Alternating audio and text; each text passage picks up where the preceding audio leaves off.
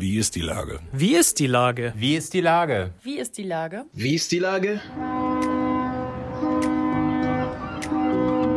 Der fast tägliche Podcast mit Lars Meyer. Wie ist die Lage? Unser fast täglicher Podcast als Kooperation mit der Mopo und der Gute-Leute-Fabrik spürt seit über einem Jahr tagesaktuellen Fragen nach. Macher, Musikerinnen, Models, Mütter und Politiker, genauso wie Schwestern, Schüler, Schlachter, Freiberufler oder Helfer, also prominente Lenker oder unbekannte Denker, kommen knapp 15 Minuten zu Wort. Die Auswahl ist rein subjektiv, aber immer spannend und überraschend. Mein Name ist Lars Meyer und ich rufe fast täglich gute Leute an. Unser Partner, der das diese Woche möglich macht, sind die Second-Hand-Kaufhäuser von Stielbruch in Wandsbek, Altona und Harburg. Täglich neue Schätze für den kleinen Geldbeutel von Fahrrädern bis Gartenmöbel, von Dekoartikeln bis Elektro. Hier findet jeder einen Schatz und schont somit auch noch die Umwelt. Das war Werbung. Herzlichen Dank. Heute befrage ich die Musikerin Alice von Chefboss. Ahoi Alice.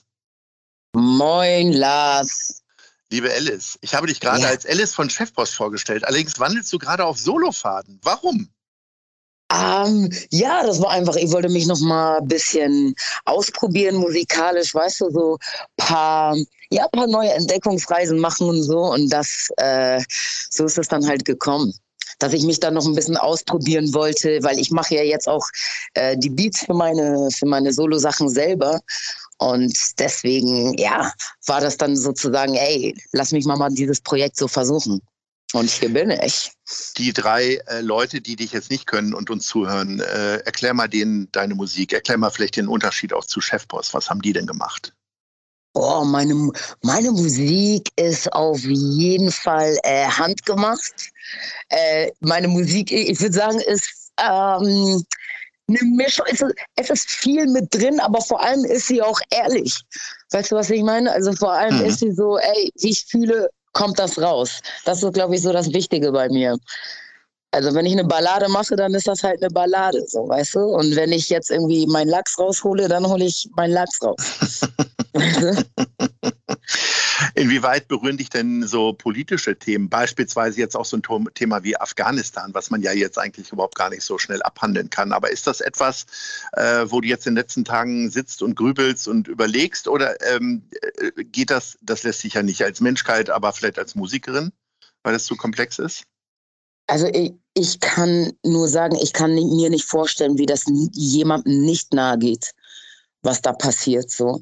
Also voll. Ich habe das verfolgt und auch schon über die Jahre ähm, immer so Gedanken gemacht. Ich, ich kann, also es ist im Moment ist das ja noch so frisch, dass man da einfach nur so zwischen Fassungslosigkeit und Wut da steht und denkt, wie kann das sein, dass wir irgendwie 20 Jahre lang so scheinen, scheinbar den Leuten helfen wollten und so und abzischen und die dort alleine stehen lassen in dieser, also klar, geht mir das. Und irgendwann mit Distanz kann man das auch vielleicht in Worte fassen und in einen oder vielleicht auch musikalisch verpacken. Also das ist nicht so, dass ich mir davor zurückschrecke, nicht auch solche Gedanken ähm, ja, in, in Musik und in Lyrics zu verpacken. So. Aber dazu braucht es dann auch erstmal Distanz, weil jetzt Afghanistan ist halt derbe frisch.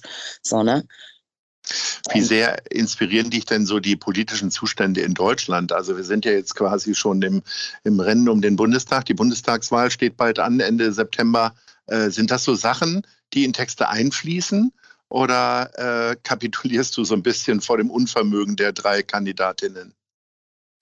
Ähm, das ist so allgemein, weißt du, ich, also nicht, dass ich das jetzt wahrscheinlich spezifisch ansprechen würde in, in irgendwelchen Songs, mhm. aber allein schon aufgrund meiner Existenz. Ich meine, ich bin eine schwarze Frau in Deutschland, ich bin, bin queer. Weißt du, allein schon dadurch hat man ja von Haus aus jetzt, ob Bundestagswahlen mhm. sind oder nicht, hat man ja schon viele Themen, die einen begleiten und mit denen man sich auseinandersetzen muss oder mit denen man zwangsweise auseinandergesetzt wird, ob man will oder nicht. Und das fließt auf jeden Fall schon rein. Also sehr viel in meinem Album geht es auch sehr viel um bisschen so Identität auch und um, okay, wie, wie positioniere ich mich in der Welt, wie sehe ich mich und so weiter und so fort. Also das, sol solche politischen Sachen spielen dann indirekt beim Fließen dann so bei mir ein, was Deutschland betrifft zum Beispiel. Jetzt wird ja immer ganz viel über Gendern gesprochen. Ähm, wie stark kannst du denn diese Entwicklung in der deutschen Sprache in deine Songs mit übernehmen. Also das ist ja, das macht die Sache ja nicht einfacher, ne? weil es ja, ja. Äh, ich sag mal, diese Sternchen oder Doppelpunkt äh, trägt ja nicht unbedingt zum Fluss der deutschen Sprache bei. Mhm. Äh, wie, wie funktioniert das für dich denn jetzt so im lyrischen Bereich? Da sage ich dann nämlich mir die künstlerische Freiheit und nimm das generelle Maskulinum jetzt mal for real. So, ja. also natürlich, in, wenn man Schriftverkehr hat oder wenn man äh, irgendwo redet in einer Diskussionsrunde, versuche ich das schon zu machen. Aber für mich dann in der Musik bin ich so, ich, es muss fließen. Und das geht nicht so einfach mit Gender. Also zumindest ist das dann nicht auf mal so heftig auf meiner Agenda drauf, dass ich sage, es ist mir jetzt so derbe wichtig, dass das auch in den Texten durchkommt so, und dass das so hörbar ist mit den Gendersternchen und so weiter und so fort. Weißt du so, das ist, mhm. das ist, wo ich sage, okay, das ist dann meine, meine Prioritäten liegen da woanders. Meine Prioritäten liegen dann eben da, ähm, mich und meine Leute mit Migrationshintergrund zu präsentieren, weißt du so. Insofern, ähm, ja, Vielleicht wird es auch irgendwann anders. Vielleicht habe ich dann so Bock auf ein Konzeptding, wo ich sage, ey, genau, nehme ich mal das als Herausforderung und versuche mal irgendwie ein geiles Lied zu machen, wo dann Gendersternchen hörbar ist. Weißt du, kann ja auch sein. Ja. Wie wichtig ist Hamburg denn und äh, welche Stadtteile sind denn so deine deine Hood, würde man zu Neudeutsch sagen, wahrscheinlich, ne? meine Hood. Hamburg ist meine Heimat. Guck mal, das Ding ist, wenn man mich kennt, all meine Leute, all mhm. meine Freunde wissen, ich bin untrennbar mit Hamburg. Also wenn ich nicht in mhm. Hamburg lebe, es gibt keine andere Stadt in Deutschland, in der ich leben könnte. Ich bin hier verwurzelt und wenn ich nicht in Hamburg leben sollte, dann ist das in irgendeinem anderen Land. Aber in Deutschland ist auf jeden Fall Hamburg. Insofern. Äh, Und welche ja. Stadtteile sind das dann so? Ich, bin in Hamm aufgewachsen, aber ich lebe jetzt in Schanzennähe. Ganz. ganz oh, ganz, ganz hipster und modern. Ganz, ganz hipster und modern auf dem. Genau. mit einem Und gibt dir denn die Chance, ich meine, ja, wir sitzen ja hier auch mit der Guten Leute Fabrik, äh, macht die kreativer oder ist es eigentlich jetzt nur noch Touri, Shopping und äh, die Kreativen müssen sich jetzt ihre Inspiration in Wilhelmsburg suchen oder irgendwo anders? Ich glaube, Nummer zwei ist auf jeden Fall der Fall. Also ich, ich, ich, also für mich, die, die Chance ist nicht mehr kreativ. Da ist ja so viel, ich sag mal, Pinterest-Lifestyle jetzt gerade unterwegs. Das ist für mich kein, kein kreativer Ort, ist nice zum, zum Leben und wenn man sich was gönnen will und so, aber das ist nicht, wo ich meine Kreativität jetzt schätze. Das mache ich eher, wenn ich wieder zu meiner Mama, meine Mama in Hamm besuche oder keine Ahnung, wenn man kann nach Barcelona fliegt oder so, weißt du, dann das ist eher Nee, hier ist einfach nur jetzt mein Rückzugsort. Weißt du, was ich meine? Wo ich nie drin ja. spiele. Aber wie wichtig ist denn die Kulturgemeinde hier in Hamburg für dich so? Ist das etwas, äh, wo du auch selber dich gerne einbringst? Also du hast ja auch bei unserem Einer kommt, alle machen mit, ganz wunderbar ja. mitgesungen, äh, mitgemacht und natürlich auch mitgesungen im St. Pauli-Theater. Äh, ja. War das etwas, wo du dich vorher auch schon für stark gemacht hast, auch den Austausch, möglicherweise auch mit anderen Kulturdisziplinen? Oder bist du eher so die einsame Wölfin, die so alles für sich jetzt erstmal so macht, weil du auf Solofahrten unterwegs bist? Boah, das ist so eine Mischung. Also ich bin immer supportive. Also wenn, also wenn Leute oder Freunde von mir Veranstaltungen gemacht haben, war ich immer da. Zum Beispiel früher auch Tammy mit der Session One, wo sie unterschiedliche Hamburger Musiker irgendwie eine Bühne gegeben hat. Da war ich halt auch immer da und habe Eintritt bezahlt, auch wenn sie mir immer Gästeliste geben wollte, weil ich war so, nee, nee, nee. Das äh, muss man schon unterstützen. Doch, also insofern ist mir das sehr, sehr wichtig, ähm, dass wir uns da gegenseitig äh, ja, hochheben und unterstützen, dass wir irgendwie alle weitermachen können. Also das ist jetzt nicht nur so ein, so ein was so Insta-Fütterungsding, so, sondern das ist mir echt wichtig. Also auch jetzt am 21. ist auch so eine kleine Demo von einer Freundin, die mir das, äh, die das organisiert, Loud and Proud. Und da werde ich auch ein paar Songs performen, einfach nur, weil das für mich eine wichtige Sache ist. Weißt du?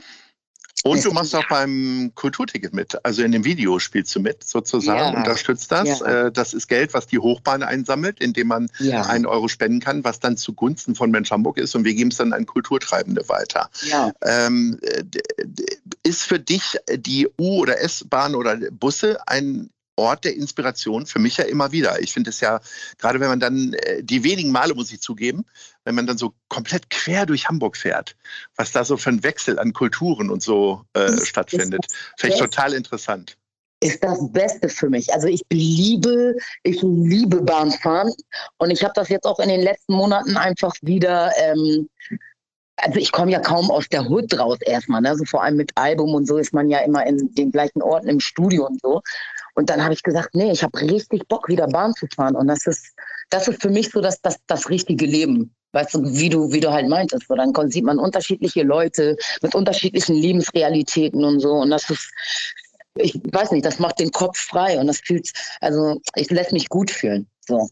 Also vor allem, du guckst auch weniger aufs Handy, sondern guckst auch die Leute an, die da so reinspaziert kommen. Mit Kopfhörern im Ohr, aber ja, ja, ich sitze da auf jeden Fall, sitze auf jeden Fall drin und guck und aus dem Fenster und Leute, was auch immer. Ja das äh, Kulturticket, äh, die Mittel werden ja verwendet für, für Leute, ich sag mal so mehr aus der zweiten Reihe, eben nicht für Leute wie du, die auf der Bühne stehen, weil man äh, sagt, okay, die können irgendwie noch einigermaßen klarkommen. Wie mhm. gut bist du denn klargekommen in den letzten anderthalb Jahren? Ich sei Dank bin relativ gut durchgekommen, wirklich sei Dank. Aber deswegen war es, finde ich, auch das Kulturticket so wichtig oder auch die Veranstaltung im St. Pauli-Theater, weil mhm. genau die Leute, die dafür sorgen, dass wir geil auf der Bühne klingen und dass wir geil auf der Bühne aussehen, an die denkt ja, ich sag mal, der Otto-Normalverbraucher ja gar nicht. Man sieht ja nur immer den Künstler. Aber mhm. wie viele Menschen es braucht, damit ein Künstler so auf der Bühne unterwegs ist, das hat man gar nicht auf dem Zettel. Und genau die Leute haben es am schwersten gehabt in der ganzen Corona-Zeit so. Deswegen war es mir auf jeden Fall eine Ehrensache. Ähm, da, so, und jetzt steht dein allererster Soloauftritt an. Äh, du ja. bist im Knust, äh, also, beziehungsweise auf dem Lattenplatz wirst du genau. spielen. Ähm, wie ist denn so deine Gefühlslage dahingehend? Hast du äh, schlaflose Nächte deswegen? Vor Aufregung, also positive Aufregung? Ja, voll. Schlaflose Nächte, ähm, Höschen, äh, kurz auch mal Depri-Phase mit ich schmeiß alles hin und setz mich ab, keine Ahnung, auf den. Aber alles aus positiver Aufregung so. Aber ja, das sind, das ist so meine Gefühlslage. Aber im Moment ist jetzt so weit alles fast so eingetütet, dass ich schon so bin auf, ey, es kann jetzt losgehen, Alter. Ihr werdet alle so zugebannt. So ist jetzt, bin ich jetzt ein bisschen unterwegs. Ähm, wenn du das dann probst, stimmst du dich dann immer noch mal mit Leuten ab, die dann vielleicht davor sitzen, beste Freundinnen oder wie auch immer, die sagen, ja geil, mach das so oder mach das anders oder äh, bist du da wirklich so äh, ein eigener Kopf und hast für dich auch schon so ein Gefühl entwickelt, weil du stehst jetzt nicht das erste Mal auf der Bühne. Ja, nee, also ich mache das, also mit dem eigenen Kopf. Ich mache das mit ein paar Leuten zusammen, die da auch Ahnung haben und die mich kennen und mich da auf jeden Fall begleiten. Und was Freunde sagen, kommt drauf an, wie gerechtfertigt die Kritik ist, dann kann ich das schon annehmen. Aber eigentlich bin ich so, ey, nee, müsst ihr jetzt alle so nehmen, wie es ist, weil ich feiere es, weißt du? Ja. Also, da bin ich schon eher. Ich äh, wünsche dir auf jeden Fall schon mal alles Gute, nicht nur für den ersten Auftritt, denn wir kommen jetzt zur Top 3. Und da habe ich mir überlegt, du weißt natürlich genau, wie man Party macht. Sprich, äh, sie haben schon lange nicht mehr auf, aber du kannst dich bestimmt noch ganz schwach daran erinnern, was sind denn so die besten Clubs zum Abzappeln, zum Tanzen, zum Vergessen und so weiter. Was wäre denn deine, dein Platz drei? Also mein Platz drei wäre Mojo. Ja. Drei. Der schönste ähm, Kellerclub Hamburgs quasi. Auf jeden Fall. Mit einem kleinen Oldschool-Vibe. Auch ja. immer gute DJs dabei. Das wäre Platz Nummer drei. So, Platz zwei.